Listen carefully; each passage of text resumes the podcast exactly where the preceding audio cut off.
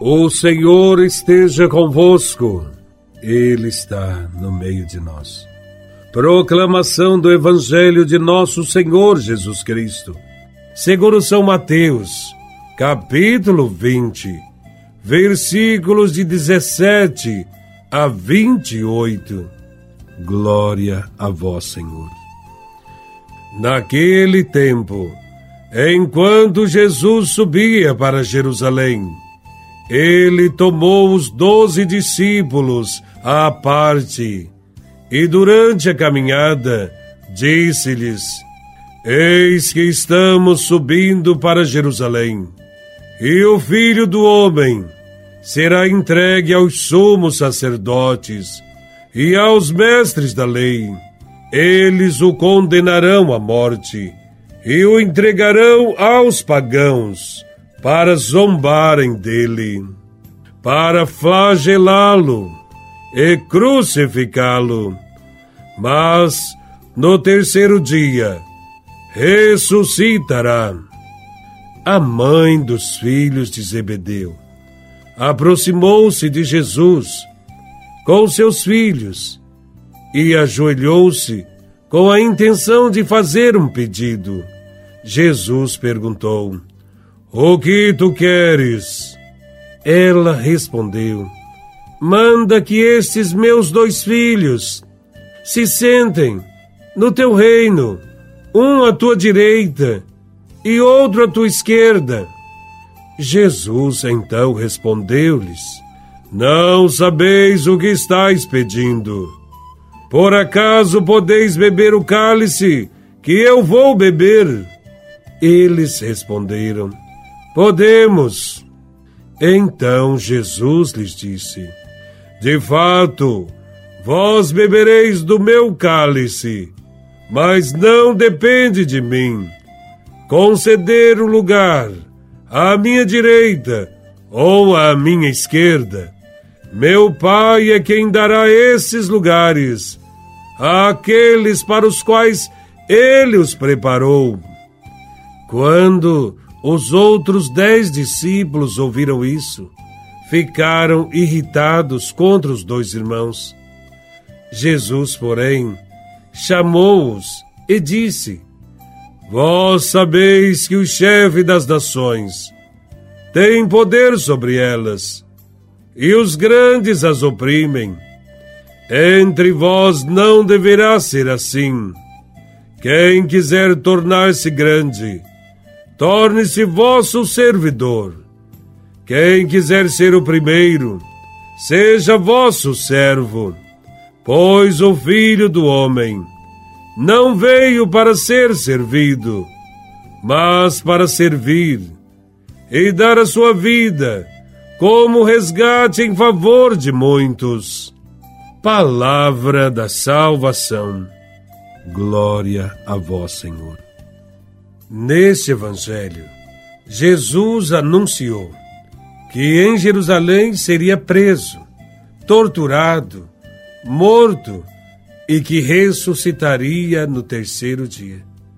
E enquanto Jesus anuncia que dará vida, Tiago e João sonham com poder e honrarias, suscitando discórdia e competição entre os outros discípulos.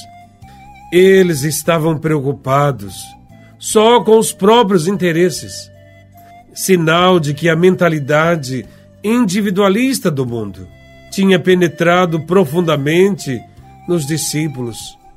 Apesar da convivência de vários anos com Jesus, eles não tinham renovado sua maneira de ver as coisas. Olhavam para Jesus com o olhar antigo. Queriam uma recompensa pelo fato de seguir a Jesus de Nazaré.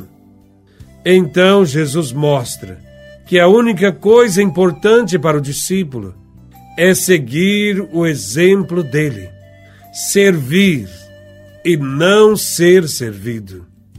No tempo de Jesus, os que exerciam poder não prestavam conta ao povo, agiam conforme bem entendiam. O Império Romano controlava o mundo. e o mantinha submisso pelas forças das armas. E assim, através de tributos, taxas e impostos, conseguia concentrar a riqueza dos povos nas mãos do imperador romano. Diante desta realidade, Jesus tem uma outra proposta. Ele ensina: entre vocês não deve ser assim. Quem quiser ser o maior, seja o servidor de todos. Jesus traz ensinamentos contra os privilégios. Quer mudar o sistema e insiste no serviço desinteressado como remédio contra a ambição pessoal e contra a concentração de poder. No reino almejado por Jesus, a grandeza consiste em dar a vida, pôr-se a serviço do semelhante de maneira despretensiosa.